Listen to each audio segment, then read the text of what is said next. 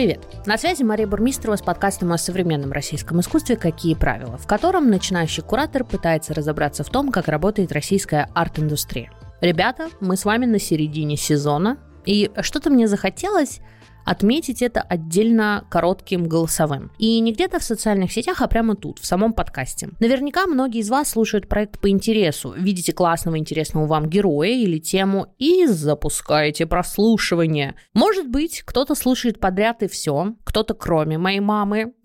Но мама, спасибо большое за это. Но вообще идея как раз заключается в этом. Нам удается создать единый нарратив, комплексный разговор о современном искусстве и профессиональном мире, который его окружает. Посудите сами, начали с уличного искусства, поговорили там и с художниками, и с куратором. Узнали про что оно, что это вообще такое и как работать с искусством в общественном пространстве. А еще разобрались в терминологии и языке. Потом переключились на теоретическую часть, расставили немножечко точки над «и» в разговоре о современном искусстве и выставках. Мне кажется, что это сильно помогло и упростило понимание потом, например, медиаискусства. Отдельно же выделяли образование и даже не один раз. Я вот в этом году закончила профильную магистратуру, и тоже хочу коротко поделиться своим опытом уже после выпуска. Скажу так, ожидания были выше реальности, но это и не хорошо, и не плохо, просто факт, который на самом деле не связан ни с курсами, ни с преподавательским составом. Первый год был вообще ключевым. Самые крутые, серьезные преподаватели. Невероятное погружение в мир феминизма, видеоарта, нонконформизма, кураторских практик, философии эстетики, критической теории теорий и текстов в современном искусстве.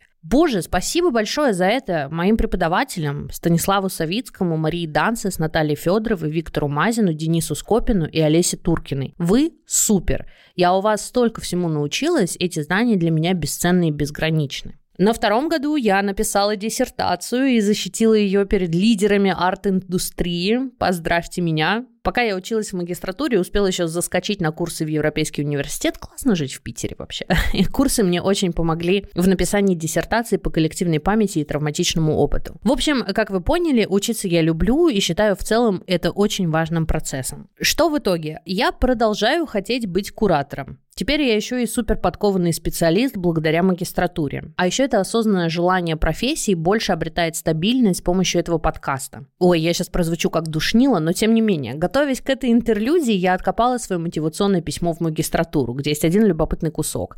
Нет, ребята, я не цитирую сама себя, просто очень интересно сравнить себя сегодняшнюю с собой двухлетней давности. Мы на самом деле очень похожи. В общем, я там пишу, э, что я вижу куратора выставки не просто хорошим менеджером и организатором. Для меня любая выставка — это история, которая должна на что-то опираться, чем-то руководствоваться и что-то дать зрителю. Для меня внутри выставочного пространства главным человеком является зритель, и я хочу понять, как с ним работать, как его вовлекать, как сделать так, чтобы он почувствовал, понял искусство. Да, мы с вами знаем благодаря этому подкасту, что понять, почувствовать искусство и прочие категории не совсем уместные и правильные, э, окей, я писала два года назад, у меня нет искусствоведческого образования, поэтому простите. Идем как идем. И возвращаясь к этому фрагменту, я вообще всегда мыслила куратора писателем, эта аналогия мне гораздо ближе, чем любая другая, мы тоже создаем истории. У нас есть свои персонажи, свое повествование, линии, которые должны пересечься и сойтись не только в концепции, но и в реальном выставочном зале. Мы адвокаты своих героев, художников, которых мы показываем, бережно отбираем. Мы можем писать свои истории сложным языком, подкрепляя их кучей референсов в формате ссылки на источник. А можем выдавать легкое, романтическое почти повествование, в котором отдыхаем сами и призываем отдохнуть зрителя. Короче, куратор — это какая-то профессия мечты. Я уже себя в ней попробовала, мне понравилось, и я хочу очень остаться.